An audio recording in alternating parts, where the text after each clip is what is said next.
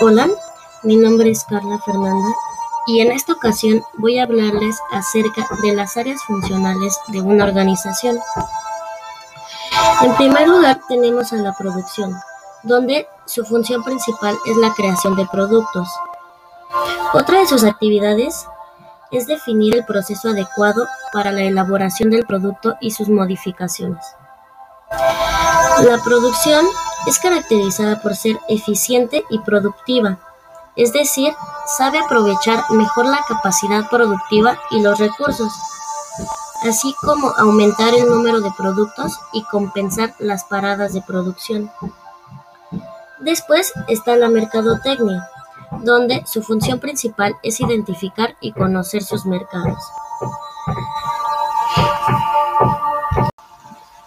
Una de sus actividades es el diseño de producto y así como su desarrollo. Otra es la planificación del marketing y su promoción. Después tenemos a las finanzas, donde su función principal es ocuparse de las responsabilidades económicas y está obligada a realizar los pagos de la empresa, así como la gestión de los partidos de gastos e ingresos que tiene la misma. Una de sus actividades es el presupuesto, presupuestos contables, control interno y financiamiento e inversión. Después están los recursos humanos, donde su función principal es el reclutamiento y selección y contratación.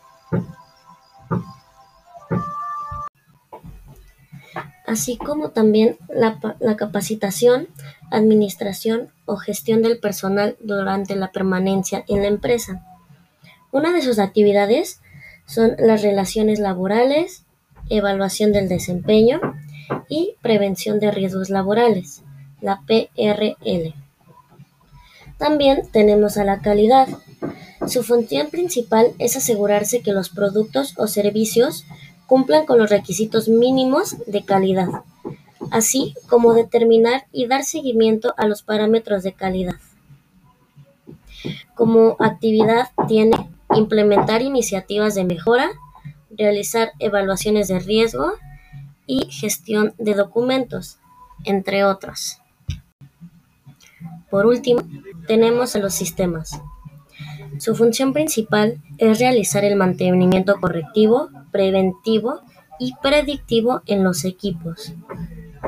Una de sus actividades es gestionar las cuentas de usuario y les asigna recursos. También instalar y configurar los servicios de los equipos.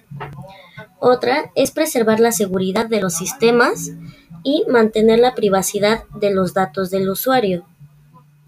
Por último, respalda la información mediante copias de seguridad.